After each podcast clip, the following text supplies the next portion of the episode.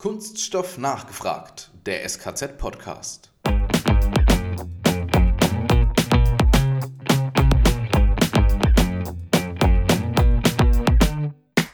das älteste oder meines Erachtens, glaube ich, das älteste Bildungsmedium der Welt. Das nennt sich das Buch und das gibt es immer noch. Und man kann damit auch noch lernen. Das geht.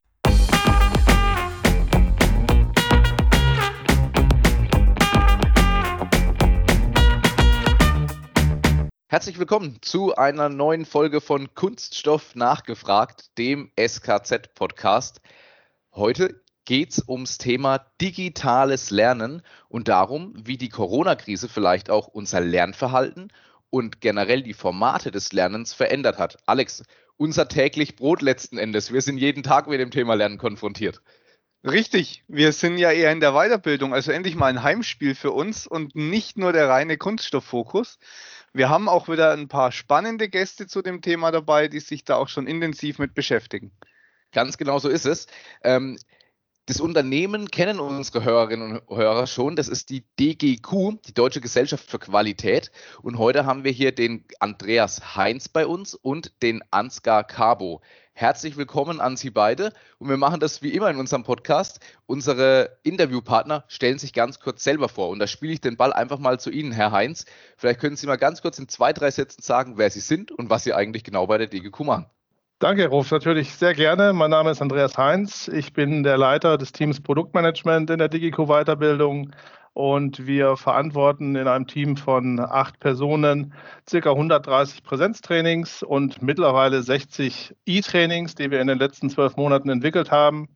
Ich bin seit fünf Jahren in der DigiQ und äh, habe mein Berufsleben vorher bei einem technischen Überwachungsverein verbracht und bin seit jetzt 22 Jahren in der Weiterbildung im Produktmanagement. Und es macht mir immer noch riesen Spaß. Es ist ein toller, vielseitiger Job. Und gerade die neue Herausforderung E-Trainings ist eine tolle Geschichte gewesen bei uns. Vielen Dank. Das können wir auf jeden Fall jetzt schon mal so bestätigen. Äh, das Thema haben wir dann nachher noch mal ganz kurz im Podcast auch. Das Thema E-Trainings ist ein sehr interessanter Punkt. Und dann haben wir noch bei uns den Ansgar Cabo. Herzlich willkommen auch an Sie. Wer sind Sie? Was machen Sie genau bei der DGQ? Das frage ich mich auch jeden Morgen. Dankeschön, Herr Ruff, äh, für, für die Einladung. Ich möchte mich auch im Namen meines Kollegen erstmal ganz herzlich bedanken für die Einladung zu diesem Podcast. Vielen Dank dafür. Und es ist auch für uns ein Heimspiel, da wir beide ja auch in der Weiterbildung ebenfalls tätig sind. Äh, nur inhaltlich, sage ich mal, zu unterschiedlichen Aspekten. Also insofern äh, spielen wir alle auf der gleichen Seite momentan. Das ist auch eine sehr interessante Konstellation. Ähm, ich bin gelernter Bankkaufmann. Ich ähm, habe Geografie studiert studiert, bin Diplomgeograf und habe während meiner eigenen Aus- und Weiterbildung äh, vieles an der Digitalisierung selbst am eigenen Leib erfahren müssen. Auch damals schon, also das ist ja kein, kein Konstrukt des letzten Jahres mit Corona, sondern ja auch damals schon ähm, unheimlich viel passiert im Rahmen der Digitalisierung, was in der Weiterbildung schon damals los war, sag ich mal. Ja, und bin jetzt auch wie Kollege Heinz auch schon jetzt seit knapp über 20 Jahren in der beruflichen Weiterbildung. Ich bin dann nach dem Geografiestudium in die Bildungsbranche abgerutscht, muss man so sagen, ähm, und, und habe dann in unterschiedlichen Positionen und mit unterschiedlichen Tätigkeiten hier in der DGQ und auch in einem Bildungsdienstleister vorher einige Sachen schon miterlebt und äh, bin jetzt gerade aktuell Leiter Bildungsformate und Medien und das beschreibt eigentlich auch ziemlich umfänglich das, was ich tue, nämlich Bildungsformate und Medien. Also Formate heißt alles, was so Richtung E-Learning, Webinare, Lern-App angeht. Und die Medien, da zählt Multimedia-Präsentation dazu, ähm, Videos, Klammer auf. Wir basteln auch an einem eigenen Podcast demnächst, Klammer zu. So viel Werbung muss sein an der Stelle. Danke, danke für Ihr Verständnis. Oder da machen wir gerne auch mal einen Gegenbesuch. den, den habe ich ja schon ausgesprochen, die Einladung ja, das, das, da freue ich mich auch schon sehr drauf. Ähm, ja, und all das, was mit dem Thema Unterlagen zu tun hat. Also Trainingsmaterialien im weitesten Sinne, Präsentationen, Unterlagen, Layout dazu und so weiter. Das ist so mein Hintergrund. Tja, dass man als Diplomgeograf in die Weiterbildung abrutscht, kann schon mal passieren. Kaum jemand ist so vielseitig wie Diplomgeograf, ne, Matthias? Ja, und für alle Hörer und Hörerinnen, die sich jetzt wundern, warum betont der Kollege Heffner das so, er ist ja selber Geograf. Also von dem her gesehen, wenn die Herren wollen, der Herr Heinz und ich können uns gerne direkt ausklinken und ihr könnt den Podcast dann aufs Thema Geografie ummünzen. nee, nee, nee, da möchte ich gerne nochmal eingreifen. Und teilen das. Gute ja. Idee, vielen Dank. Äh, Herr Heffner, jetzt muss ich natürlich nachfragen, in welchem Bereich waren Sie? Äh, Humangeografie. Physisch oder Wirtschaftsgeografie, Anthropo. Okay, ja, habe ich dann auch im, im, im Hauptstudium und mich dann spezialisiert auf Tourismus in Entwicklungsländer. Und Sie erkennen an dieser Spezialisierung, dass dann eine Jobmöglichkeit danach fast unmöglich ist. Ja, ich hatte eine ähnliche Ausrichtung. Also auch touristisch, war nicht nur Entwicklungsländer, aber ich war dann auch erst ein bisschen im Tourismus tätig, bin aber recht schnell so Kongressorganisation und dann in die Weiterbildung gefallen. Also jetzt muss ich aber mal eine Lanze berichten für meine Profession. So geht es ja hier nicht weiter. Wir können ja nicht die ganze Zeit von Diplomen reden. Wir müssen auch mal über das Thema Politikwissenschaft reden. Ich bin nämlich einer von denen. Und tatsächlich haben wir einige Politikwissenschaftler in, in meinem Team. Und äh, ich glaube, die sind wirklich hervorragend geeignet, genau diese Herausforderungen im Produktmanagement abzubilden. Wie erschließe ich mir Themen? Wie konzeptioniere ich die? Wie trenne ich Wichtiges von Unwichtigem? Mhm. Äh, wie mache ich das gesamte Marketing und so weiter und so weiter? Also Diplomingenieure, schön und gut, aber die Politikwissenschaftler sind da nicht die richtigen. Und diplomatisches Geschick ist inzwischen überall gefragt. Genau. Und wir haben auch wirklich eine tolle Bandbreite im Team. Also da sind Ingenieure, Politologen und so weiter, Pädagogen. Ähm, und das macht's aus. Das ist letztendlich das, was auch in dem Team dann die Dynamik ähm, ausmacht und was dann zu tollen Produktentwicklungen und tollen Diskussionen führt. Kann ich absolut recht geben. Und interessant ist die Tatsache, dass wir keinen IT-Spezialisten bei uns haben für die Konzeption von E-Learnings und E-Trainings ich kann das Ganze nur bestätigen. Jetzt muss ich mich natürlich auch outen, dass die Runde auch komplett wird. Äh, ich als standardisiert gelernter Industriekaufmann äh, mit weder irgendwelchen universitären oder sonstigen Erfahrungen ähm, möchte aber auch ganz klar sagen, ich glaube, genau das macht, um auf unser Thema auch oder hinzuleiten, genau das macht die Bildung, glaube ich, auch aus. Also wenn man sich mal ganz genau anschaut, was bei einer DGQ, bei einem SKZ, bei ähm, anderen ähm, äh, Unternehmen, die sich hier auf dem Weiterbildungsmarkt bewegen, welche Personengruppen da eigentlich aktiv sind, tatsächlich Wissensformate entwickeln und dann letzten Endes auch vermitteln.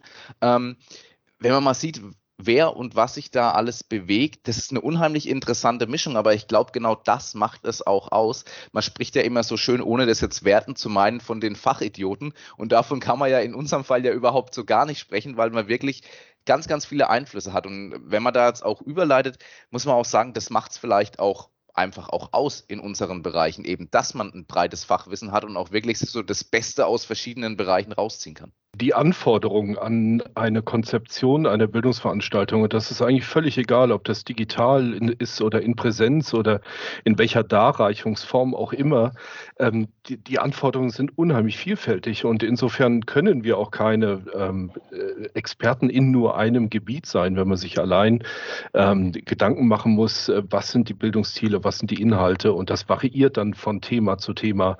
Ähm, mit wem mache ich das? Mit den Trainern, mit der Trainerqualifikation äh, Bildungsziele, sagte ich schon.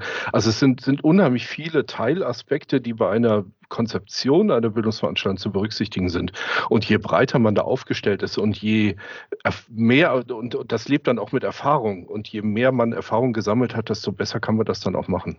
Absolut. Und generell sind recht diverse Teams meistens erfolgreicher, weil man dadurch einfach mehrere Blickwinkel bedenkt. Aber um mal das Thema anzuschneiden, Herr Heinz, ich spiele einfach mal den Ball zu. Wie hat sich aus Ihrer Sicht die Aus- und Weiterbildung in den letzten Jahren verändert? Es ist ja einiges passiert. Ja, ich glaube, wir brauchen gar nicht in die letzten Jahre hineinzuschauen, sondern für uns aus unserer Perspektive war das letzte Jahr wirklich ein, ein unglaubliches Transformationsjahr. Also wir sind jetzt nicht in den Baikalsee gesprungen, aber wir sind wirklich in kaltes Wasser geworfen worden.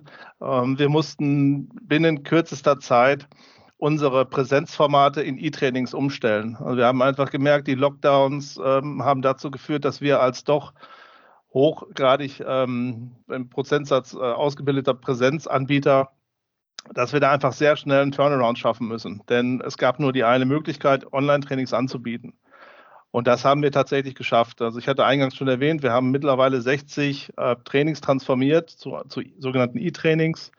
Und ähm, wenn man sich mal anschaut, warum ist uns das so schnell gelungen und warum haben wir auch so ein tolles Feedback unserer Kunden bekommen, wir hatten einfach eine riesen gute Basis, auf der das alles aufgebaut hat. Also die Struktur ähm, eines Trainings ist bei der DGQ schon ziemlich klar vorgegeben. Das sind unsere Trainerleitfäden und die definieren das Thema vom ersten Tag um 9 bis zum letzten Tag um 17 Uhr. Also da ist genau festgelegt, welches Thema wird wie lange behandelt, wann sind Gruppenarbeiten, wann gibt es Übungen, wann gibt man die Diskussion und so weiter und so weiter. Und das war für uns ein riesengroßes Asset, um diese Trainings schnell umzustellen. Und wir sehen, dass unsere Kunden da sehr schnell drauf angesprungen sind, dass die Kunden das sehr schnell wahrgenommen haben und wir binnen kürzester Zeit volle Trainings hatten. Also die großen Gruppen in den Präsenztrainings, die sind kleiner geworden in den E-Trainings, einfach weil es ein anderes Format ist. Ich denke, da werden wir nachher noch drauf zu sprechen kommen. Und äh, ja, soweit die Veränderung. Also das letzte Jahr war geprägt von der Transformation zu E-Trainings. Alex, vielleicht mal ganz kurz, äh, bevor ich den Ball rüber zu Herr Cabo gebe, äh, ganz kurz auch in deine Richtung. Ähm, ähnliche Transformation haben wir am SKZ ja auch mit vielen unserer Kurse gemacht. Absolut und mit ähnlichen Erfahrungen. Also ähm, Herr Heinz, ich gehe davon aus, es sind bei Ihnen auch eher dann Live-Kurse, sodass die Teilnehmer den Austausch noch haben. Genau den Weg sind wir ja auch gegangen, dass wir auf Live-Kurse umgeswitcht haben und die Gruppengröße ist tatsächlich ähm, kleiner. Das macht auch absolut Sinn, weil der Austausch über die Online-Medien dann doch ein bisschen intensiver ist. Genau, also es sind, es sind äh, synchrone Trainings, also Trainer und Teilnehmer finden sich zur selben Zeit zusammen. Und ähm, die Lehr- und Lehrziele, die in den Präsenztrainings enthalten waren, sind eben auch in den E-Trainings drin, weil die teilweise auch dann vorbereiten auf Zertifizierungsprüfungen.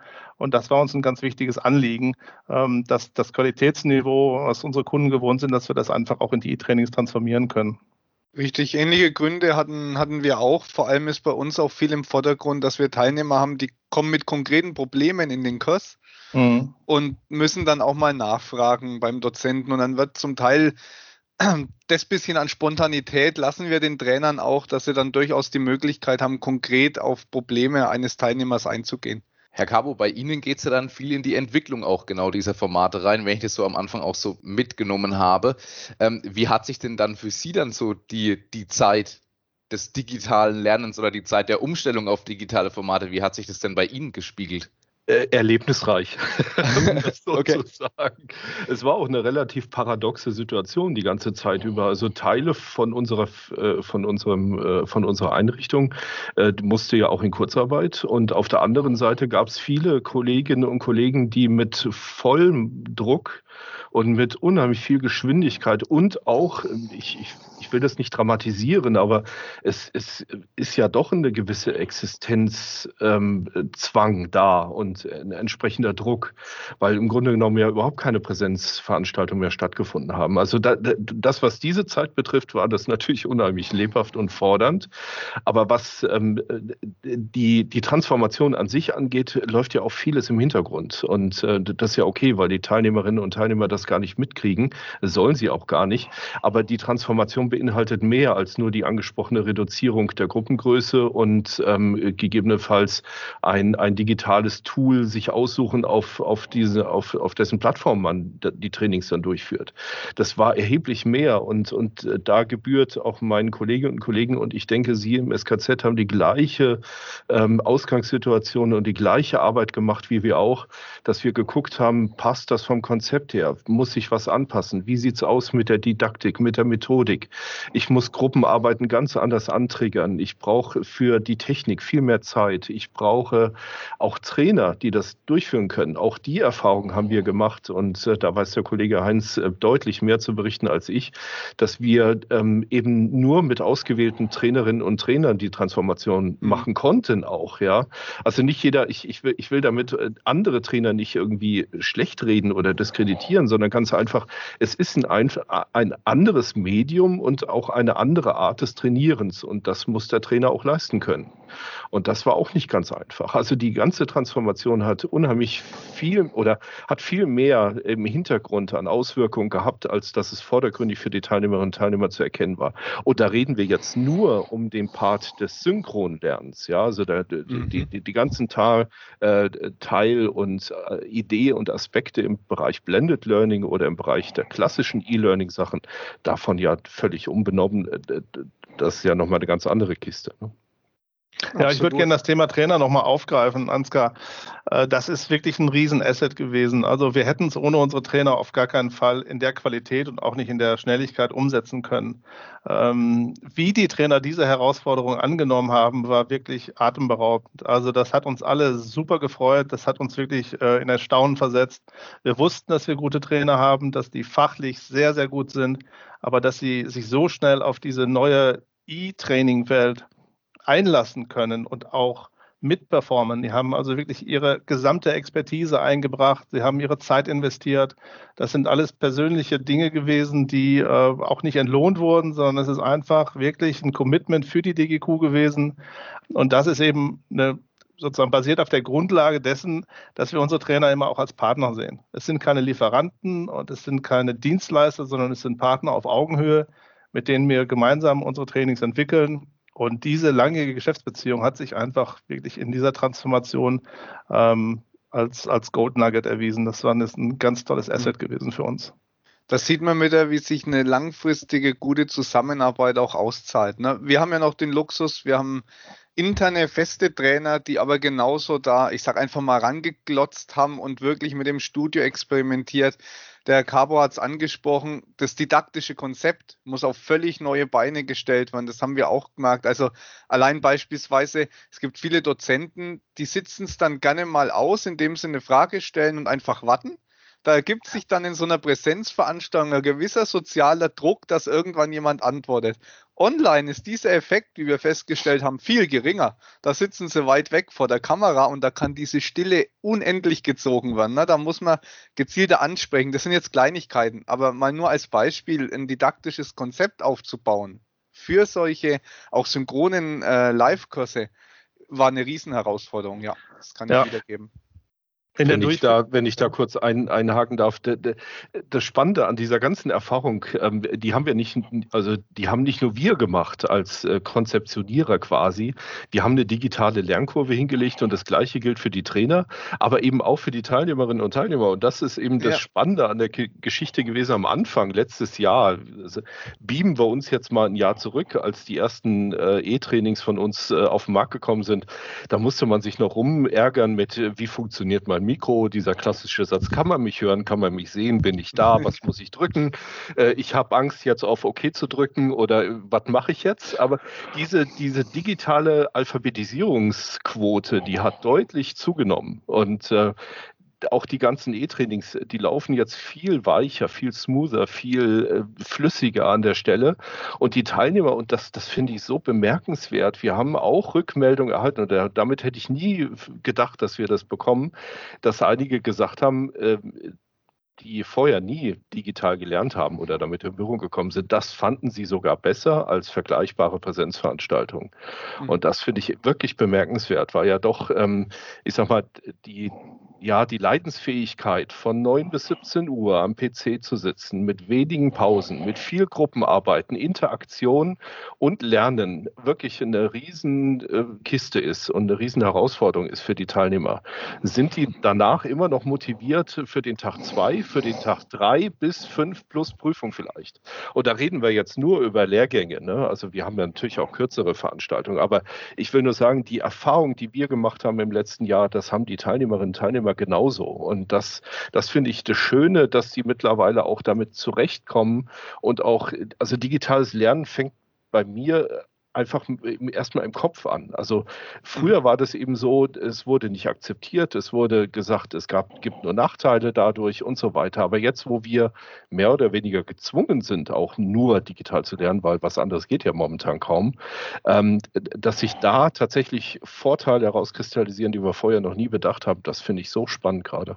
Wenn man sich das Setting in einem E-Training mal anschaut, ähm, wir hatten vorhin über das Drehbuch gesprochen, die Trainerleitfäden und die Struktur eines Trainings. Das ist ein ganz anderes Setting. Also ähm, wir haben natürlich viele erfahrene Trainer in Präsenz, die auch das Präsenztraining als Bühne nutzen, die auch wirklich da performen. Die müssen sich anders einstellen auf ein E-Training. Sie brauchen ein Drehbuch. Das heißt, sie müssen wirklich ein bisschen minutengenau teilweise auch schauen, Sie müssen sich absprechen, Sie müssen überlegen, äh, schaffe ich das in der vorgegebenen Zeit, weil Sie laufen in einem, in einem äh, E-Training schnell aus dem Ruder. Und die Tatsache, dass Sie eben dieses direkte persönliche Feedback nicht haben, Sie haben möglicherweise nicht das Blick, Sie haben den Blick nicht ins Plenum, Sie sehen ausgewählte Teilnehmer, Sie müssen sich an Ihr Skript halten, Sie haben das Tages- und Wochenpensum. Das ist schon eine Geschichte, das ist eine große Herausforderung, sich einfach auf dieses andere E-Training-Format äh, einzulassen und diesen, diesen doch eher Drehbuchablauf auch tatsächlich einzuhalten. Das ist schon auch ein gewisser Sprung im Kopf, den man da als Trainer auch machen muss. Jetzt haben wir gehört, also digitale Themen und das kann ich auch wiedergeben. Mein Kollege Alexander Heffner kann es bestätigen. Er wertet auch die Rückmeldungen bei uns mit aus, die die äh, Teilnehmerinnen und Teilnehmer geben. Alex, auch in deine Richtung mal für das SKZ nachgefragt. Wir haben da durchaus auch sehr positive Rückmeldungen bekommen und man muss auch dazu sagen, wir waren und sind auch Stand jetzt noch einer der wenigen Weiterbilder in unserem Bereich, die auch ein eigenes Online-Studio haben und das auch mit entsprechend viel Technik und Mühe auch ausgestattet haben. Ja, da muss ich auch nochmal ein Kompliment an all meine beteiligten Kollegen aussprechen, wie schnell die das, also wir haben angefangen, um sich das mal vorzustellen, das war wirklich einfach einer unserer Präsenzschulungsräume äh, mit einer Rückwand von äh, Messen, die wir als improvisiertes Online-Studio verwendet haben. Wir haben dann gemerkt, es kommt ganz gut an, es läuft und haben inzwischen an unserem Standort ein kleines Online-Studio, das wirklich nur für diesen Zweck ähm, erstellt wurde, eingerichtet. Ähm, mit dem das wunderbar läuft. Also da können wir natürlich auch ein bisschen von der Kameratechnik und so ist es perfekt drauf abgestimmt man hat natürlich auch eine Lernkurve, ne? Sie hatten es ja angesprochen, ne? Man legt einfach mal los und dann merkt man schon, was funktioniert gut, was funktioniert schlecht.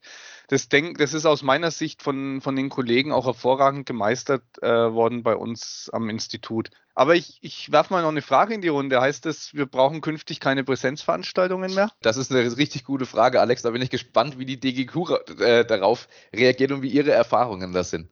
Also ich kann mich sehr gut an meine Anfangszeit aus dem Jahr 2001 in der Weiterbildungsbranche erinnern.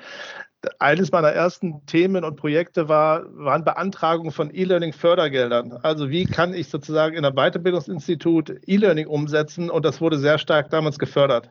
Das waren Seiten und Papier und Papier, was man ausfüllen müsste. Es wurden dann Projekte genehmigt, es wurden Projekte gefördert und so weiter und so weiter. Und damals hieß es schon, das Präsenztraining ist bald tot. Jetzt schreiben wir das Jahr 2021, also 20 Jahre später, und das Präsenztraining ist immer noch sehr, sehr lebendig. Ähm, es wird ergänzt einfach durch diese gesamte E- und Online-Formate ähm, und das Online-Lernen. Ähm, es wird aber meiner Meinung nach äh, weiterhin Bestand haben und weiterhin auch eine große Relevanz haben. Möglicherweise wird sich die Art und Weise, was man in einem Präsenztraining äh, lernt, verändern. Was mache ich eigentlich in einem Präsenztraining? Vielleicht wird die Zeit wertvoller werden. Vielleicht kann ich Dinge, die ich einfach normbasiert lernen muss, Dinge, die ich wissen muss, die ich mir aneignen muss, die kann ich outsourcen in ein E-Training.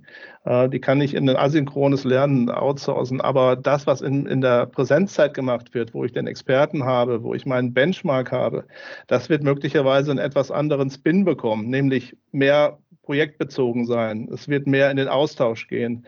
Ich kann mehr äh, direkte Fragen stellen. Also das wird ein Stück weit vielleicht einen höherwertigen Charakter bekommen und die Inhalte, die ähm, dort noch heute vielleicht noch vorherrschen, sagt, es sind einfach Lerninhalte, dass die da rausgenommen werden und ich das einfach mehr als als Quality Time, wie man so schön sagt, nutzen kann. Ne? Da wirklich meine Fragen zu stellen und äh, Antworten zu bekommen, mich mit anderen aus anderen Branchen oder aus meiner selben, aus derselben Branche zu vergleichen, wo stehen die, wo sind die, welche Projekte machen die, wie sind die das angegangen, was mache ich garantiert falsch, was bedenke ich nicht. Also einfach für meine konkrete Arbeit und Umsetzung im Unternehmen mehr Tipps und Tricks zu bekommen. Ich denke, das wird ein ähm, wichtigerer Aspekt werden in den Präsenztrainings zukünftig. Du, ähm, Andreas, du hattest gerade die Vergangenheit bemüht. Da will ich mich natürlich jetzt auch gleich nochmal anschließen. Also früher gab es ja, oder es gab ja den Spruch, früher hatten wir ja nichts. Ne? Und äh, ich kann mich erinnern, ich bin zu einer Zeit groß geworden, da hatten wir gerade maximal zweieinhalb Fernsehsender. ARD, ZDF und manchmal, wenn der Wind gut stand, einen hessischen Rundfunk noch. Und ähm, das hat sich natürlich auch über die Jahre hinweg komplett geändert. Also wir, wir sind jetzt im, im, im Zeitalter von YouTube, von Streaming-Diensten, von TV on Demand etc. Aber ARD, ZDF und mittlerweile ein vollwertiges HR-Programm gibt es immer noch. Und äh, ähnlich, glaube ich, ist das schon so, dass wir mit der Digitalisierung einfach einen viel größeren Blumenstrauß bekommen an Möglichkeiten. Das heißt aber nicht, dass die eine Blume die andere ersetzen wird. Das glaube ich nicht. Und ich bin absolut von überzeugt, dass weiterhin Präsenzveranstaltungen ähm, ein, ein Muss darstellt. Und ähm, in Kombination vielleicht. Und äh, das wird das Spannende auch für uns werden, diese Kombination, den, den Blumenstrauß zu kreieren. Ähm, was gebe ich mit ran? Was macht Sinn? Äh, wie sieht's aus? Und äh, dann nehme ich nur ein, ein letztes Beispiel. Es gibt das älteste oder meines Erachtens, glaube ich, das älteste Bildungsmedium der Welt. Das nennt sich das Buch. Und das gibt es immer noch. Und man kann damit auch noch lernen. Das geht. Auch im Zeitalter von E-Books und Podcasts beispielsweise. Auch mit diesem Medium kann man ja auch lernen. Ja? Also im Bereich der sozialen Medien, ob man jetzt über Twitter oder mittlerweile über Clubhouse oder ähnliches, äh, damit kann man ja auch lernen. Also das, das, das Thema E-Learning oder digitales Lernen endet ja nicht im, im, virtuellen Klassenraum. Man kann es ja auch vielfältig ausdehnen. Und ähm, ich will nur sagen, der, der, der Blumenstrauß der Möglichkeiten wird unheimlich größer, unheimlich viel größer und viel bunter. Und ähm, dann ist es an uns, an, als Bildungsdienstleister zu sagen, wie ein Florist auch, ähm, es gibt, ähm, sagen wir, gewisse Konstellationen, die gut ankommen. Ne? Ähm, für, ein, für ein Muttertagsgeschäft Geschenk eignen sich vielleicht eher die und die Blumen als jetzt meinetwegen ein Kaktus. Ja, das, das ist dann so die Beratung an der Stelle, die wir ja auch sicherstellen wollen. Das ist ein, ein sehr schönes Bild, das Sie da gemalt haben, weil ich sehe es ähnlich. Ne? Für uns als Weiterbilder kommt die Herausforderung, dass wir das Portfolio erhöhen müssen. Es ist nicht aus meiner Sicht auch nicht so, dass eine Sache verschwindet, sondern wir haben einfach mehr Möglichkeiten. Und was der Kunde wählt, ist zum Teil ähm, eine individuelle Frage. Manch einer reist nicht gern. Da hat online dann natürlich Vorteile. Ähm, manch einer ist gerne mal von daheim ein paar Tage weg woanders. Da hat Präsenz wieder Vorteile. Dann gibt es Dinge, wenn ich jetzt unsere, wir machen ja hauptsächlich die Bildungen für die Kunststoffindustrie, da haben wir viele Dinge, wo wirklich eine Ausbildung an der Maschine in Praxis stattfindet.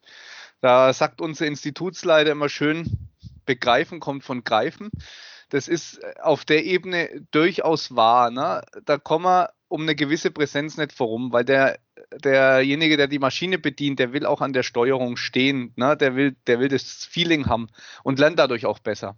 Gleichzeitig äh, glaube ich auch nicht, dass ähm, nach der Pandemie die Online-Landformen verschwinden werden, weil inzwischen sind die Hemmschwellen abgebaut. Die Leute haben ihre Erfahrungen damit gemacht. Und für viele Inhalte, wie Sie sagen, so das theoretische Lernen auch vor allem, werden die sicher ihre Daseinsberechtigung behalten, absolut. Da, darf ich da ganz kurz noch einhaken? Also ich, ich finde das absolut richtig, dass zu bestimmten Themen auch etwas, äh, etwas in der Hand äh, halten äh, unabdingbar ist. Also ich, ich kann jetzt keine Försterausbildung machen ohne Kettensägenführerschein und da muss ich so ein Ding mal in der Hand haben.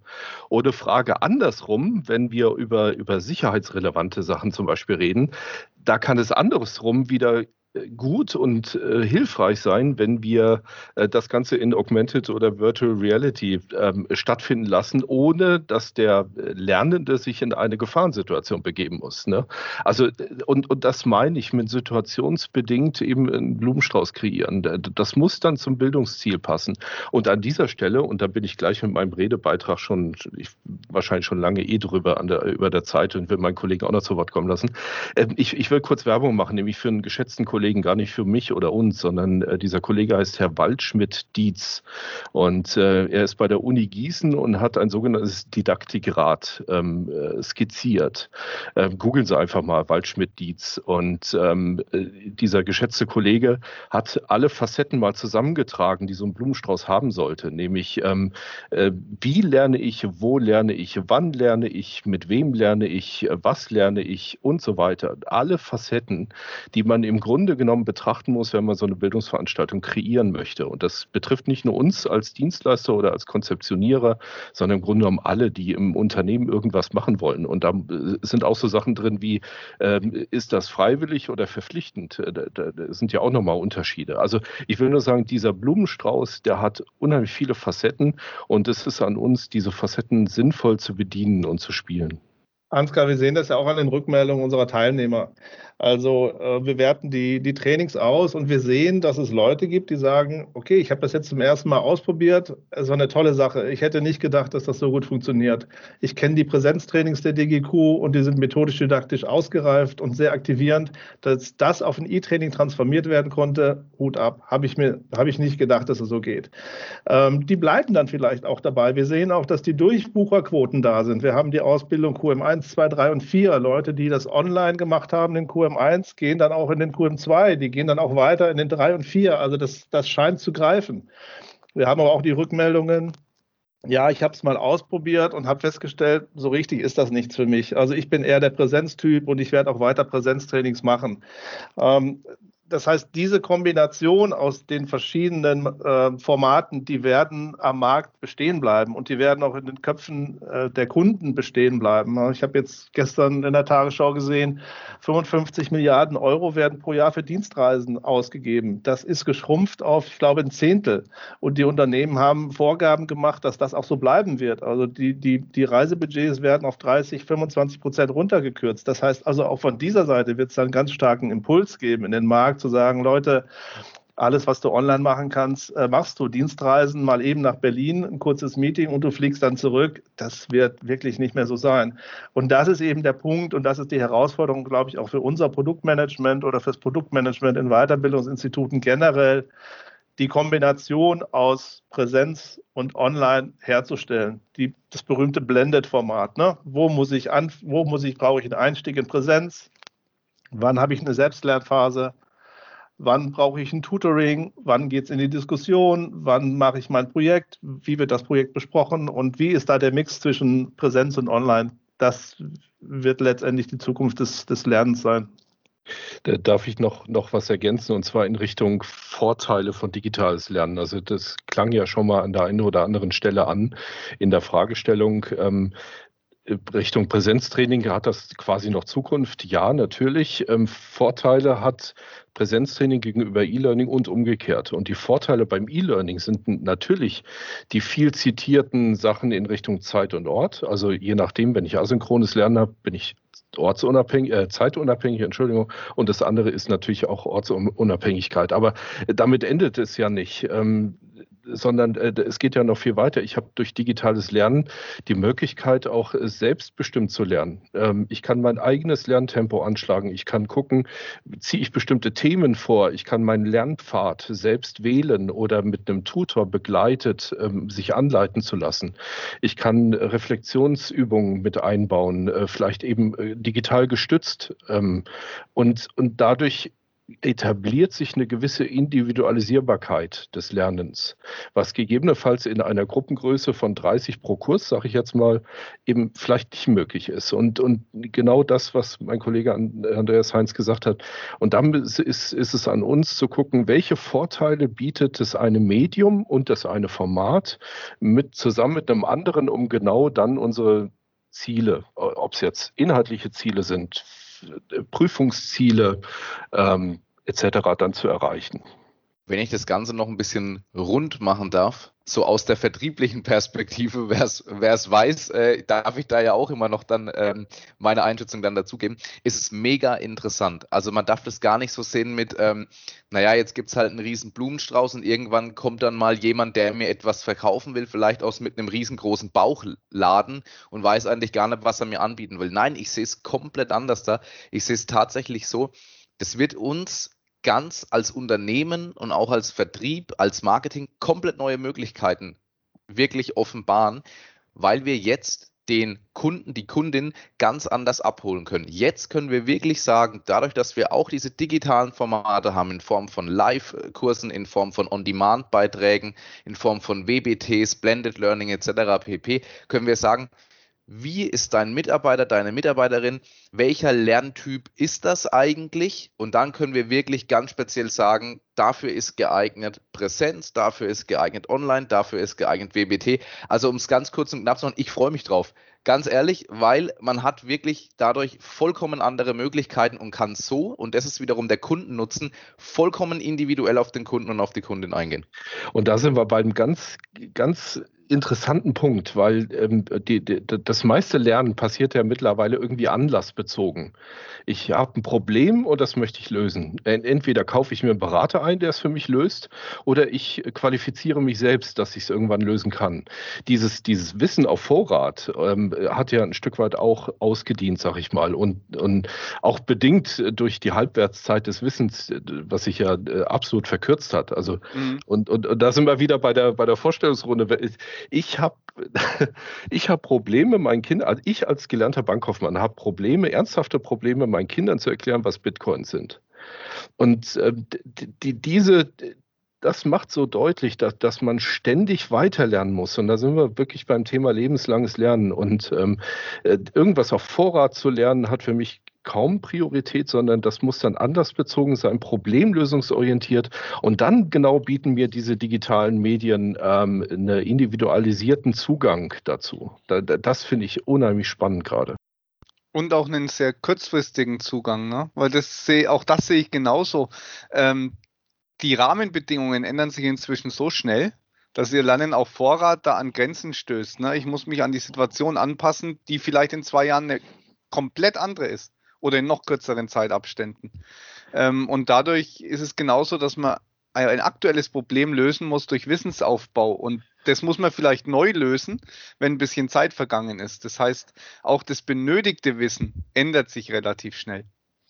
Der Begriff lebenslanges Lernen der gefällt mir eigentlich gar nicht so gut. Weil wenn ich an lebenslang denke, dann denke ich, ich bin verurteilt, etwas zu tun.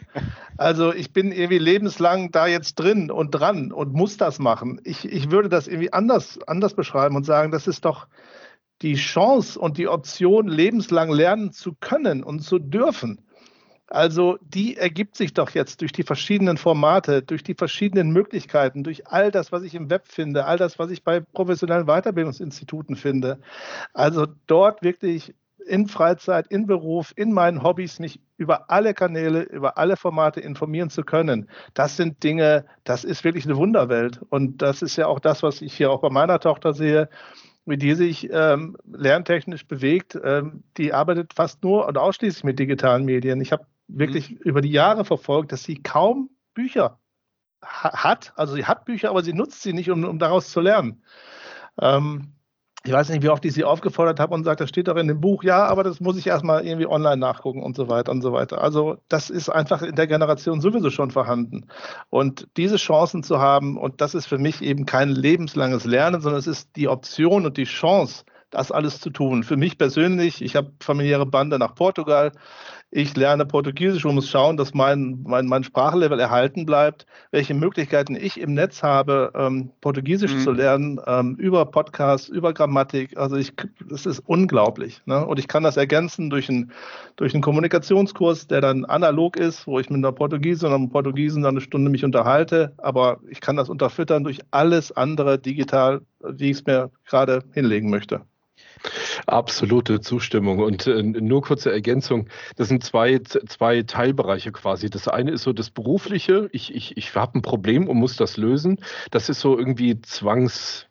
Ähm, äh, keine Zwangsstörung, aber ich habe einen gewissen, ich habe einen gewissen Zwang, das jetzt zu lösen und ich bin auch dafür da, das zu tun.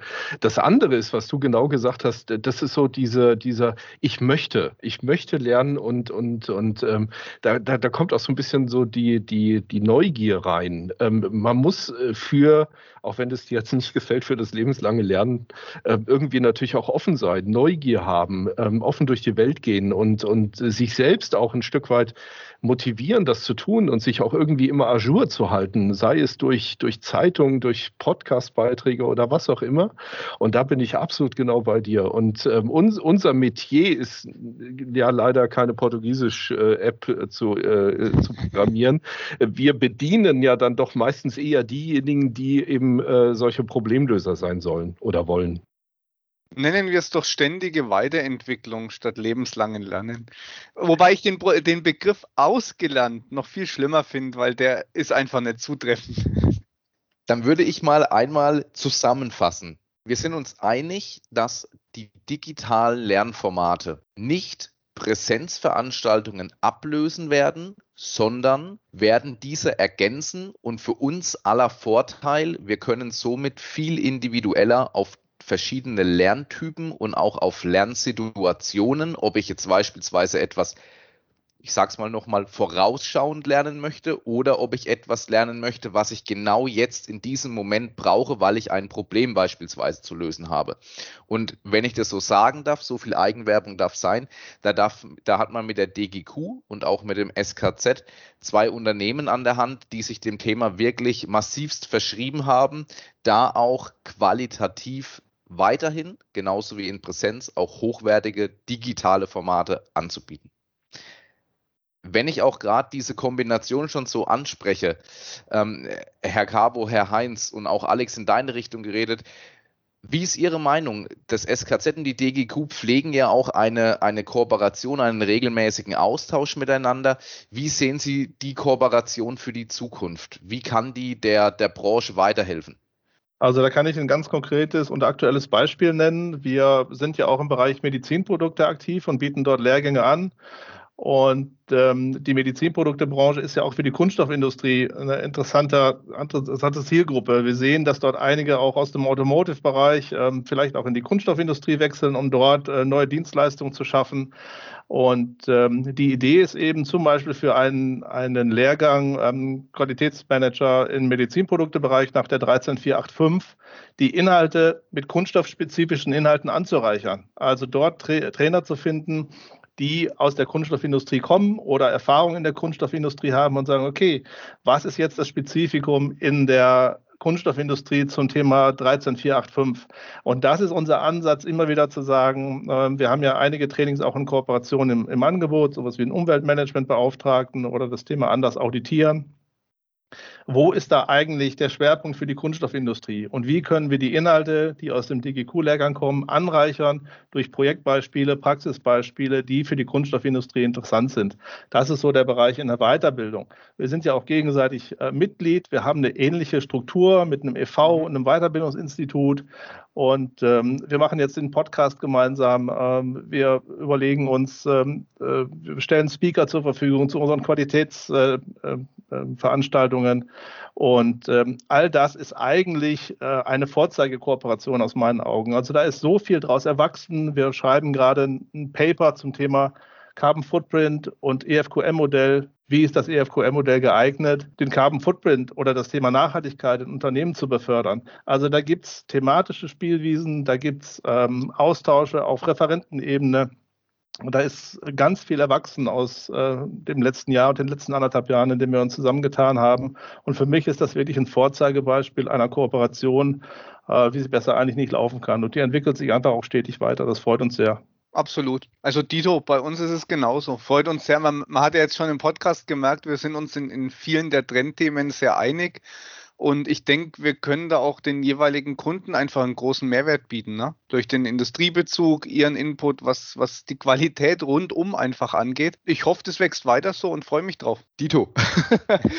Ganz genau. Und ich glaube auch Ihr Beispiel, Herr Heinz, hat es sehr schön auch verdeutlicht, äh, was letzten Endes der Mehrwert ist, dass man dadurch übergreifend und gegeneinander Werte, sage ich mal, von der einen Institution greifen kann und kann sie in eine andere Branche beispielsweise auch übertragen. Ähm, Herr Ruff, wenn ich da kurz einhaken darf. Ja, sehr gerne. Nicht, nicht im negativen Sinne, sondern ganz im Gegenteil, im positiven Sinne. Weil was Sie nicht sehen können, wenn Sie diesen Podcast hören, Herr Ruff hat nämlich ein Hintergrundbild einer Broschüre. Da steht Wissenschaft, Werte. Und das knüpft jetzt ganz gut an an der Stelle und kann mich auch nur den Ausführungen von meinem Kollegen Herrn Heinz nur anschließen. Ja, jetzt schaue ich wieder auf die Uhr. Ganz zum Schluss kommen wir schon. Die Zeit verfliegt immer in den Podcast. Das ist immer ein sehr gutes Zeichen für den Kollegen Alex Heffner und für mich. Ähm, kommen wir schon zur letzten Frage. Und ganz zum Schluss kommt immer die Frage, was wünschen Sie sich für die Zukunft? Ich sag mal, wenn wir jetzt heute so unser Thema rauspicken, das digitale Lernen und auch unsere Kooperation. Ähm, Herr Heinz, ich leite den Ball oder schieße den Ball erstmal rüber zu Ihnen. Was ist so Ihr, Ihr Wunsch für die Zukunft, für die Weiterbildung, für die digitalen Lernformate, für unsere Kooperation? Also bezüglich unserer Kooperation ist es so, dass ich mir einfach wünsche, dass die weiter auf dieser vertrauensvollen und dynamischen Ebene weiterläuft. Also ich glaube, wir haben auf beiden Seiten Pragmatiker, die sich miteinander unterhalten und die einfach immer am Thema orientiert sind und Themen für Kunden erschließen wollen. Wir machen das nicht zum Selbstzweck, weil wir uns gegenseitig gefallen wollen, sondern weil wir immer die Marktperspektive haben und immer den Kunden zufriedenstellen wollen. Und ich glaube, diese Verbindung zwischen dem SKZ und der DGQ bietet einfach einen tollen Mehrwert für die Kunden. Dass wir die thematische Spreizung aufrechterhalten, dass wir in verschiedenen Bereichen unterwegs sind. Wir unterhalten uns auch zum Thema Digitalisierung, äh, dass das aufrechterhalten wird und dass wir da einfach mit der Geschwindigkeit weiterkommen und weitermachen und tolle Ergebnisse erzielen wie bisher. Was so generell das Thema ähm, Zukunftsperspektive in der Weiterbildung äh, angeht, denke ich, wir müssen einfach neugierig und offen bleiben und mit einer gewissen Dynamik auch an die Sache rangehen. Wir müssen immer auch schauen, was wollen denn die Kunden was ist das Anliegen? Denn die haben ganz konkrete Anliegen. Die müssen für das nächste Audit vielleicht einen Zertifizierungsnachweis haben und die brauchen für ihre Verlängerung des Zertifikats eine Requalifizierungstraining. All diese Dinge sollten wir anbieten. Wir müssen schauen, dass wir vielleicht Quick-Wins erreichen, wo wir durch einen relativ kleinen Kniff ein Präsenztraining zu einem E-Training machen, also diese Dynamik aufrechtzuerhalten die asynchronen und synchronen Lehrinhalte miteinander zu verbinden und dort einfach, Sie hatten es ja auch schon erwähnt, Herr Ruff, ein neues Angebot schaffen, in der Vielfältigkeit der Möglichkeiten, die sich ergeben, diese Chancen zu ergreifen. Das wäre sozusagen so ein genereller Ansatz zu sagen, wach bleiben, Chancen sehen, Chancen ergreifen und im Sinne der Kunden umsetzen. Herr Cabo, dann spiele ich den Ball direkt mal noch kurz weiter zu Ihnen. Ich habe den Ausführungen im Grunde genommen nichts weiteres hinzuzufügen. Ich freue mich auf unsere gemeinschaftliche weitere Kooperation und ganz besonders äh, für mich äh, in, in meiner subjektiven Situation freue ich mich natürlich, wenn Sie meine Gegeneinladung zu einem Podcast, den wir dann irgendwann mal bei uns dann positionieren können und auflegen, dann auch Gäste sein dürfen und wir die Rollen einfach mal tauschen. Das fände ich wirklich klasse, wenn das in der nächsten Zeit gelingen würde. Da habe ich auch eigentlich nichts mehr hinzuzufügen. Wir haben beide schön zusammengefasst. Also ich denke, mittel, kurz bis mittelfristig hoffen wir alle drauf, dass auch wieder Präsenzveranstaltungen möglich sind, dass wir unseren Kunden den vollen Blumenstrauß auch anbieten können. Ähm, und was der Herr Heinz gesagt hat, dieses ständige Weiterentwickeln, ne, das ist auch das, was unseren Job interessant hält. Also ich denke auch, das ist nicht das Ende der Fahnenstange, das geht weiter. Das vielleicht noch zur Ergänzung von mir, also wo Sie es gerade sagen, Weiterbildung ist auch ein People's Business und ich bin auch ein, ein, jemand, der gerne mit Leuten zusammen ist und, und gerne das, was er entwickelt hat, auch auf die Straße bringt. Und ähm, wenn dann Teilnehmer in ein neu entwickeltes Training kommen und die sind bei uns in der DGQ in Frankfurt und die geben irgendwie ein gutes Feedback zur Mittagspause und sagen, Mensch, das ist toll und man sieht die Leute beim Mittagessen in der Kaffeepause, das würde ich mir schon auch als, als Zukunftsperspektive wünschen, dass das wieder sich einstellt und dass wir endlich wieder mit Leuten bei uns in der DGQ oder wo auch immer in unseren Hotels ähm, in Fachgespräche gehen können und wieder mehr von unseren Kunden zurückbekommen und die auch mal wirklich per, per Handshake wieder begrüßen können. Das, das ist wirklich auch ein Wunsch, ähm, der mir tief in meinem Herzen steckt. Absolut. Klasse. Und eure Kantine ist echt gut. Wenn sie dann wieder aufhat. Umgekehrt, umgekehrt, äh, für Introvertierte bietet die momentane Remote-Arbeit auch äh, erhebliche Vorteile. Also wenn, die, wenn der Anteil der Sozialkontakte per se schon unterbunden ist und eingeschränkt ist, ähm, dann, dann äh, bildet das Medium E-Learning oder auch digitales Lernen oder Remote-Arbeit, Homeoffice oder wie auch immer man das bezeichnen möchte, auch durchaus auch Vorteile. Nur als Ergänzung, nicht als, als äh, Erwiderung äh, zu den Ausführungen von meinem Kollegen. Auch ein sehr schöner Punkt, Ansgar, kann ich auch nochmal aus dem Leben berichten. Ähm, wir hatten letztens eine Informationsveranstaltung unserer Schule, wo ähm, die Schulleitung über den Fortgang der äh, sozusagen nächsten Klassen berichtet hat. Und das erste war, wo mich meine Tochter instruiert hat, schalt bloß nicht die Kamera ein. und sag bloß nichts. Ich meine, man also, muss dazu sagen, sie ist 16. Von daher. Also ich von, finde von auch daher Eltern, ist eh alles peinlich. Ich ne? finde auch Elternsitzungen online wesentlich entspannter, als immer zur Schule zu müssen. Ja, es ist auch schön zu sehen. Dann haben doch dann einige dann die Kamera an und dann sitzen dann manche am Küchentisch zu dritt, der Sohn in der Mitte, andere haben es ausgeschaltet, der eine hat ein Icon-Bild von sich drin, der andere hat irgendwas anderes eingeblendet. Also da gibt es auch wirklich verschiedenste Präferenzen und ich sag mal, die, Ansgar, du hattest gerade gesagt, die Leute, die etwas extrovertierter sind und die, die eher etwas introvertierter unterwegs sind, das sieht man in solchen Konferenzen ganz nett. Dann bleibt mir stellvertretend für den Kollegen Heffner und mich nur nochmal zu sagen, vielen Dank, Herr Heinz, vielen Dank, Herr Cabo, für die Zeit, äh, die Sie sich genommen haben zum Podcast. Die Einladung, Gegeneinladung zum äh, Ihrem Podcast nehmen wir sehr gerne an. Wir freuen uns drauf. Und in diesem Sinne nochmals vielen Dank. Wir freuen uns auf weitere Gespräche mit Ihnen. Ganz herzlichen Dank. Danke auch von unserer Seite. Ja, Alex, und uns beiden, uns bleibt wie immer zum Schluss eigentlich nur noch eins. Kunststoffwissern zur Selbstverteidigung.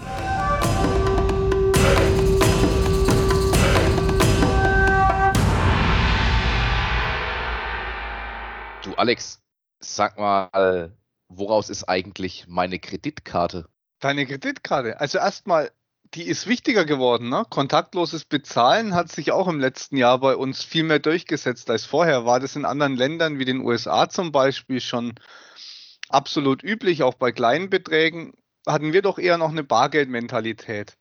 Hat sich auch ein bisschen geändert die letzten Jahre, aber um es einfach zu sagen, deine Kreditkarte ist natürlich aus PVC, also Polyvinylchlorid. Ähm, hat viele Vorteile, weil die richtige Menge an Weichmachern ermöglicht Flexibilität und Bruchsicherheit. Außerdem kann PVC aufgrund seiner Polarität hervorragend bedruckt und beschichtet werden.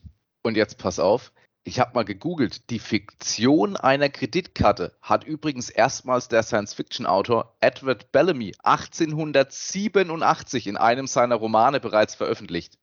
Naja, und wie wir wissen, so eine Kreditkarte, vor allem wenn sie vielleicht auch die Farbe Gold hat, zieht so beim Kaffee to go doch schon den ein oder anderen Blick auf sich.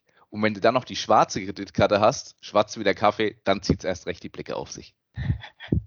In diesem Sinne, macht's gut, euer Matthias und der Alex. Wir hören uns.